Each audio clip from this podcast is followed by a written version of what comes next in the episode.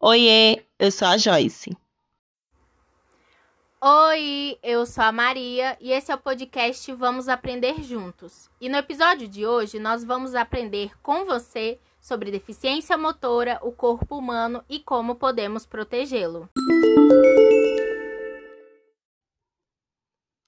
Antes de tudo, vamos falar sobre a nomenclatura correta da deficiência motora.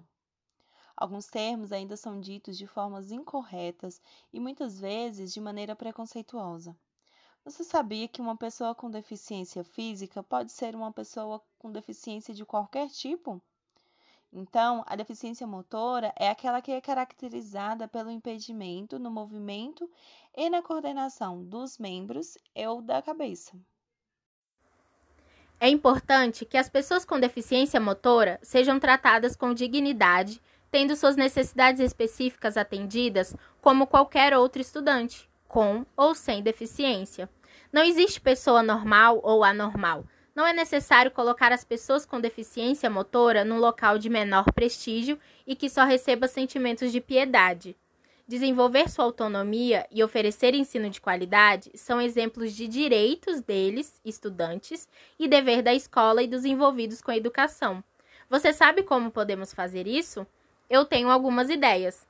Por exemplo, a prancha de comunicação alternativa. Como o próprio nome já diz, é para a construção de possibilidades acerca do ato de se comunicar, assim podendo acontecer através dos gestos, expressões faciais, corporais, sinais ou qualquer tipo de comunicação não verbal. Imagine que podemos usar a prancha de comunicação e outros recursos, inclusive para conhecer as partes do corpo humano.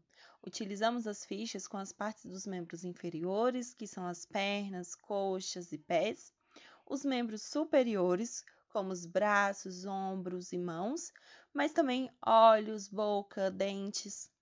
E tendo essas imagens impressas já com seus nomes, para ajudar na identificação e localização, vários outros assuntos podem também ser explorados, como o formato diferente dos olhos, da boca, o tamanho dos pés. Mas nada de comparação, hein? As nossas diferenças nos mostram como nós somos diversos e, mesmo que tenhamos algumas características diferentes, merecemos respeito sempre. Falar nisso, algumas partes do nosso corpo são íntimas, o que significa que devem ser cuidadas e protegidas. E existem até roupas apropriadas para ajudar na proteção delas. Essas partes se chamam vulva e vagina ou pênis, mas também as nádegas e os mamilos. Nosso corpo e o do outro precisa ser cuidado e respeitado, e só pode ser tocado com a nossa permissão, seja por pessoas conhecidas ou não. É muito importante procurar a ajuda de uma pessoa de confiança, como os pais, a professora ou os avós, para contar se algo ou alguém te deixou desconfortável ou se você não gostou de algum toque. Tudo isso para dizer não ao abuso e prevenir as violências sexuais contra a criança. Afinal, todas têm o direito de ser protegidas e viverem bem. Lembre-se, o seu não é muito importante e ele precisa ser respeitado.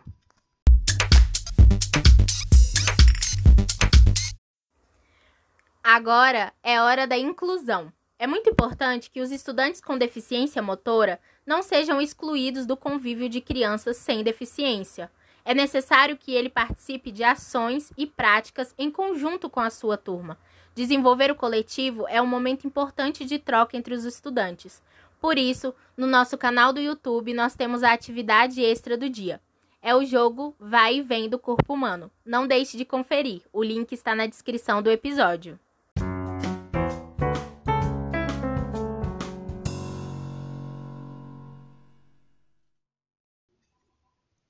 É a hora da curiosidade. Falamos sobre comunicação alternativa e pranchas de comunicação. Você sabia que a criação e utilização dos cartões nas pranchas de comunicação também podem ser utilizadas em versões digitais? É o caso do aplicativo Expressia.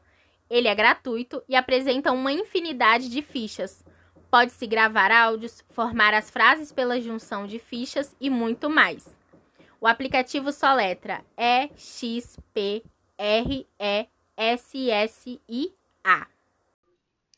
Muitas vezes, a pessoa com deficiência motora não é acometida por nenhuma disfunção cognitiva, mas ela pode apresentar limitações físicas, como não conseguir ficar por muito tempo sentada, não se comunicar ou escrever de forma convencional.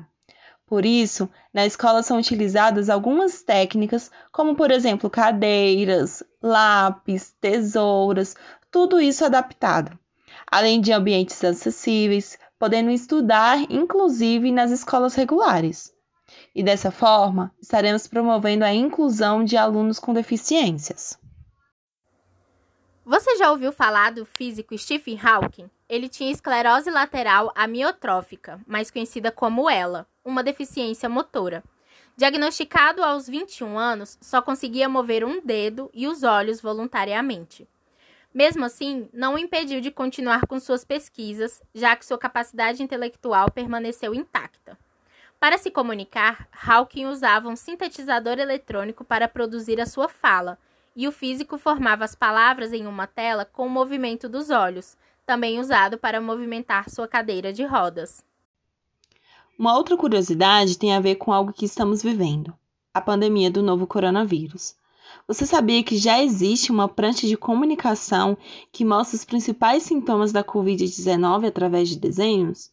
Ninguém tem desculpa, hein? Temos que nos cuidar.